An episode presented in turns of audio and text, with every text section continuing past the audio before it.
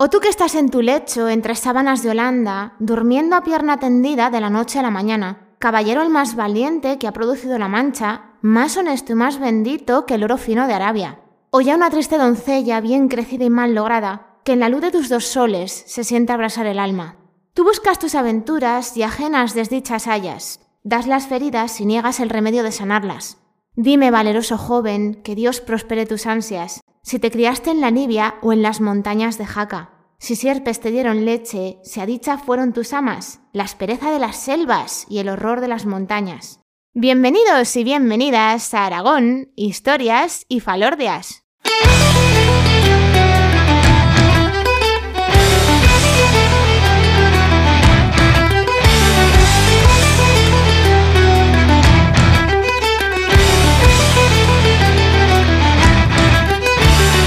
Ultrella, peregrinos y peregrinas. Os habla como siempre María Argota, historiadora y educadora patrimonial. Y espero que estéis muy bien descansados, que hayáis cogido fuerzas, porque aunque técnicamente esta etapa va en línea recta, sí que vamos a coger un par de desvíos, que nos van a llevar hasta dos lugares que están bastante vinculados entre sí. En este episodio 42, que es el tercero sobre el Camino de Santiago en Aragón, recorremos la etapa entre Jaca y Arres.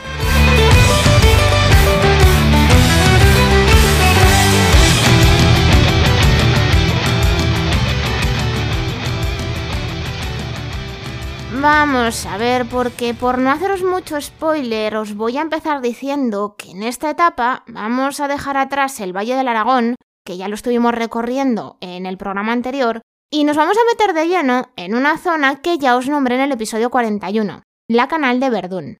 Digamos que la Canal de Verdún es una depresión geográfica que va desde lo que sería la propia ciudad de Jaca hasta Yesa, que ya está en Navarra, que ha sido una zona de tránsito a lo largo de toda la historia y en la que, como ya os comenté, el río Aragón va a ser nuestro compañero de viaje.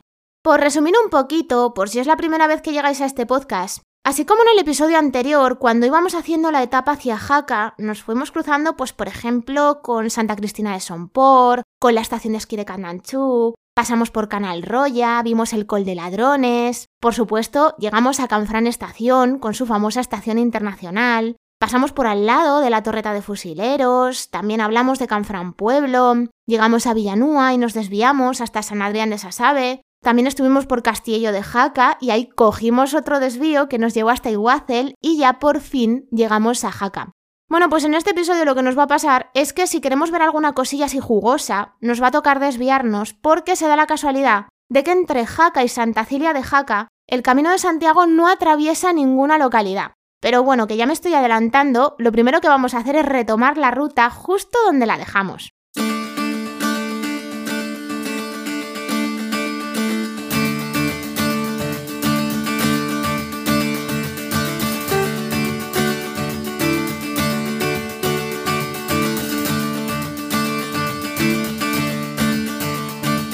Sepan todos los hombres que están hasta Oriente, Occidente, Septentrión y Meridión, que yo quiero constituir una ciudad en mi villa que es llamada Jaca.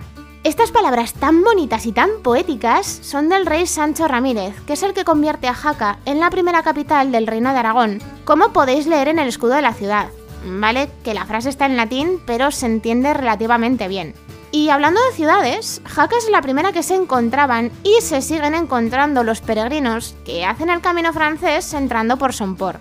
Si os acordáis, en el capítulo anterior nos quedamos justo a la entrada de la ciudad, justo en el Paseo de la Cantera, que es donde estaban el Hospital de San Marcos y el Árbol de la Salud. Los peregrinos que llegaban justo hasta aquí tenían dos opciones. Si no querían, o por la razón que fuera, no podían entrar en Jaca, lo que hacían era continuar por este paseo que va rodeando la ciudad, enlaza con el Camino de Mocorones y acaba saliendo a la Ermita de la Victoria, que ya estaría a las afueras.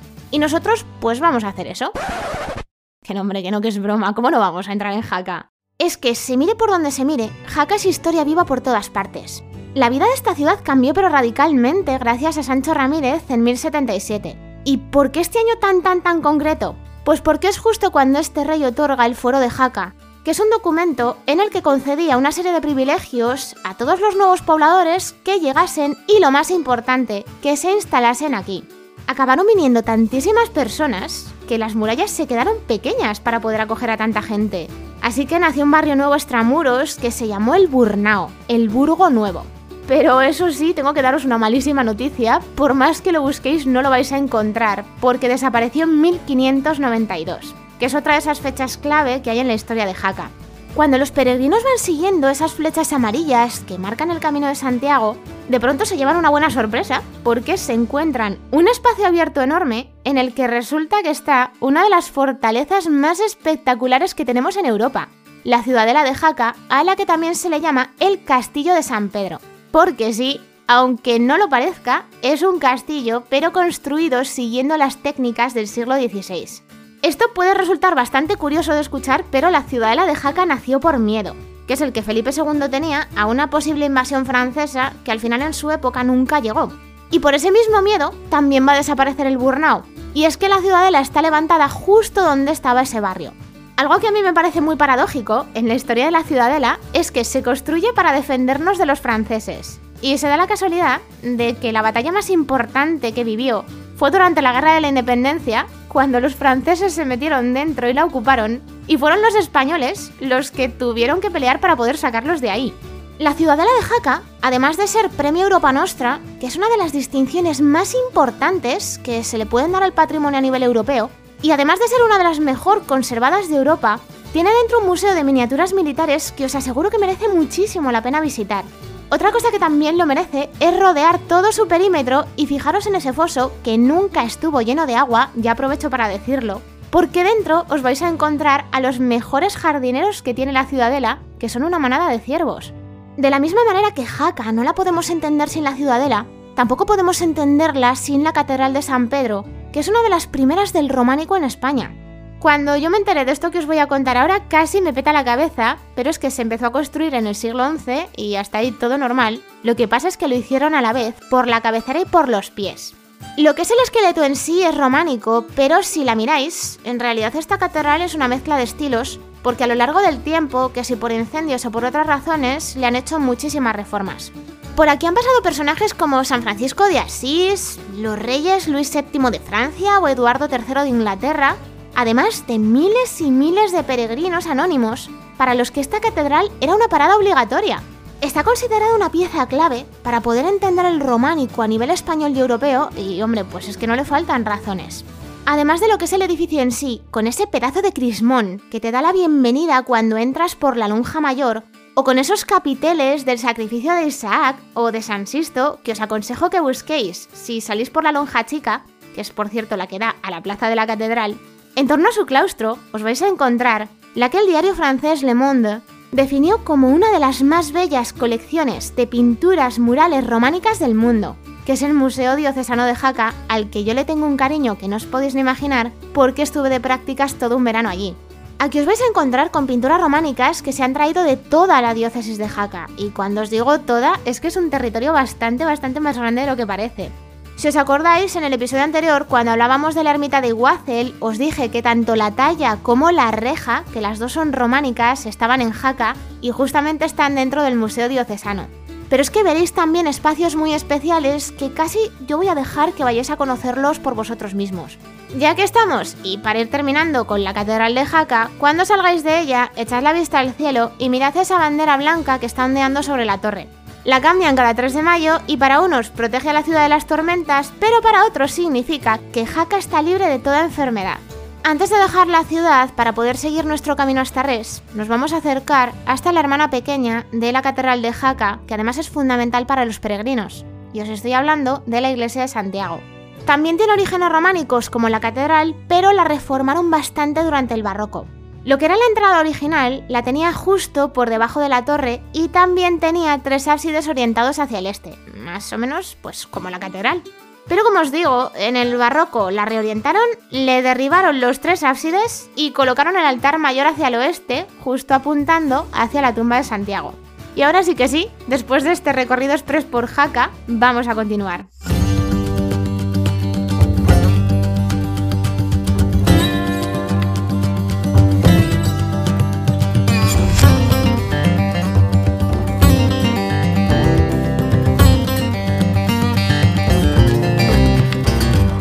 Antes os he dicho que si nos da por seguir a rajatabla esta etapa, El camino no atraviesa ningún pueblo hasta que llega a Santa Celia de Jaca. Así que por eso vamos a coger un desvío que va a ser doble, porque nos va a llevar hasta dos lugares que están muy relacionados entre sí. El primero de esos desvíos lo vamos a hacer más o menos a unos 11 kilómetros de Jaca para poder llegar hasta el pueblo de Atarés. Esta localidad es bastante pequeñita, pero eso sí, la tienen cuidadísima. En ellos vais a encontrar una iglesia que está levantada sobre los restos de un castillo y que está dedicada a San Julián, que es un santo bastante curioso porque aparece en el retablo llevando una escopeta. Y es que se cuenta de él que era cazador y un día, cuando estaba a punto de cazar una presa, el animal le habló y le dijo que acabaría matando a sus padres. Para evitarlo, se largó hasta las tierras más lejanas que pudo, donde se casó con una princesa. Pero sus padres se enteraron de la boda, fueron hasta allí. Su nuera les cedió una cama y allí es donde acabaron muriendo. Así que San Julián decidió pasar el resto de su vida como un hospitalero ayudando a los peregrinos. ¿Y por qué os cuento todo esto y hemos acabado viniendo hasta aquí? Pues porque de este pueblo era Juan de Atarés, que es un ermitaño que tiene muchísimo que ver con uno de los sitios que vamos a visitar ahora. A tiro de piedra de Atarés, y ya podéis ir sacando la cámara si es que no lo habéis hecho ya desde Jaca, os vais a encontrar Santa Cruz de las Herós, que además de ser un pueblo muy fotogénico, a falta de una tiene dos pedazos de joyas del románico. Una está en las afueras, es la iglesia de San Caprasio y tiene un valor arquitectónico tremendo, y la otra es la iglesia de Santa María, que es el único resto que queda de un monasterio femenino en el que estuvo Sancha Ramírez, que es la famosa Doña Sancha, una de las hermanas del rey Sancho Ramírez. Fue una mujer con un poder tremendo, además muy respetada en su familia, que mandó ser enterrada en un sarcófago extraordinario que estuvo aquí hasta el siglo XVI, que es cuando la comunidad de monjas benedictinas que había en este monasterio se trasladó a Jaca y se lo llevó con ellas. Lo podéis ir a ver en la parte baja de la residencia, que esta comunidad de hermanas, estas Serós, de ahí es de donde viene el nombre del pueblo, tienen al final de la calle mayor de Jaca. Santa Cruz de las Serós está a los pies de una sierra donde están los orígenes del reino de Aragón. Un lugar tan tan venerado por los peregrinos que dejaban el camino para desviarse hasta él. Os estoy hablando del Real Monasterio de San Juan de la Peña.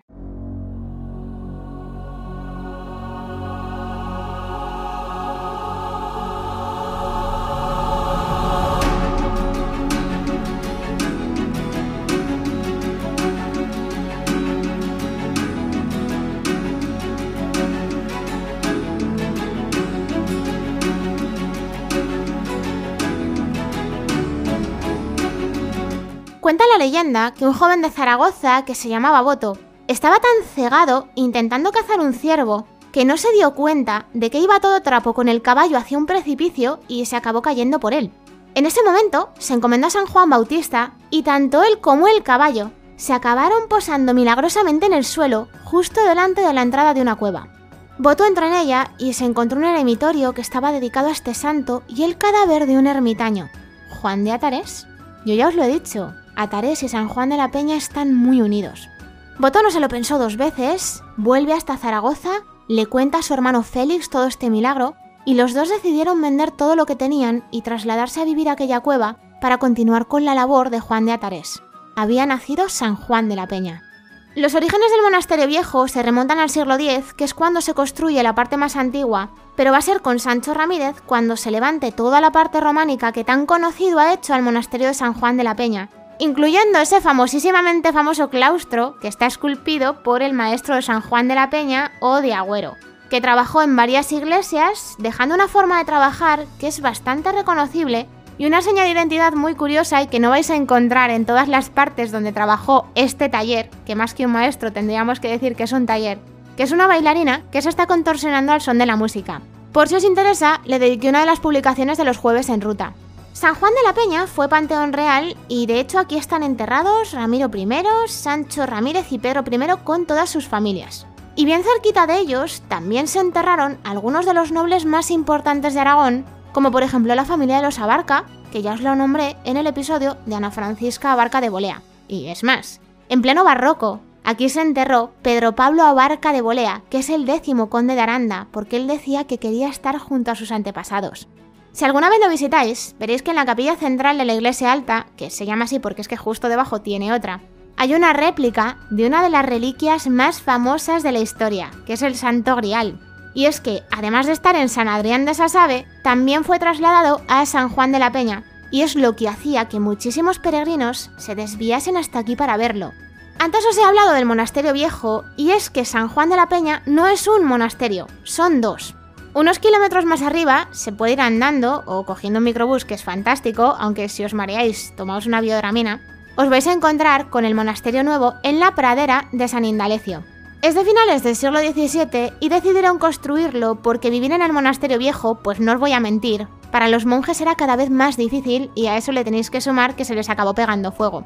El monasterio nuevo es barroco y lo bueno para los monjes es que les ofrecía todas esas comodidades que el viejo no les daba. Si lo visitáis, os vais a encontrar con un centro de interpretación del Reino de Aragón. También han hecho una especie de parque arqueológico recuperando los restos que han salido en excavaciones. Y es que además podéis hacer unas excursiones chulísimas por todo el entorno, como la que os lleva al balcón del Pirineo.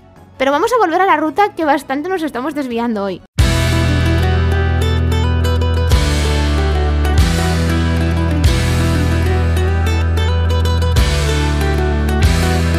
Si nos dejamos de rodeos y no vamos ni a Tarés, ni a Santa Cruz de las Herós, ni a San Juan de la Peña, aunque yo os lo recomiendo, la siguiente localidad que atraviesa el camino viniendo de Jaca es Santa Cilia de Jaca, que ya la tenemos a 15 kilómetros.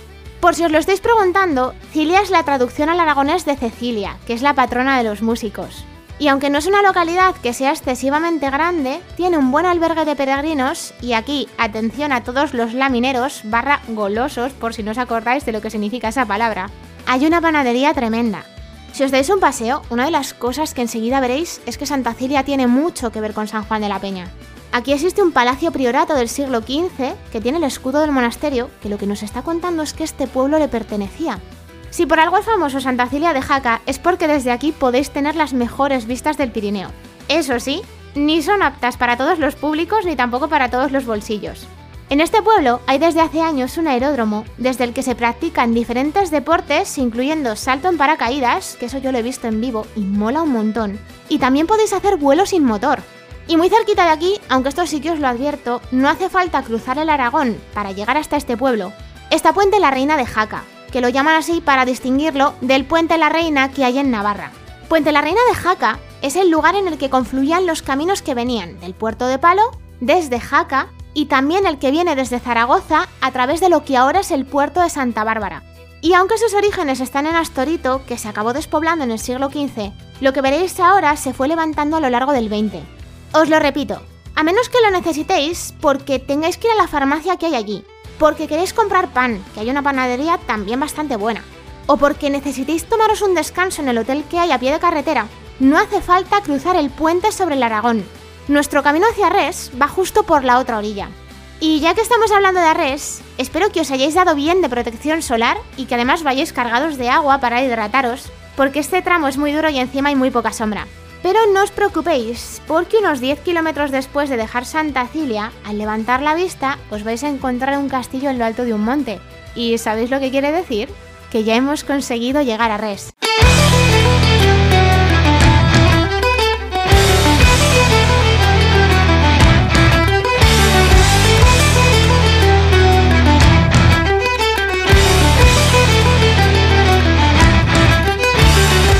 Y hasta aquí esta segunda etapa del Camino de Santiago en Aragón.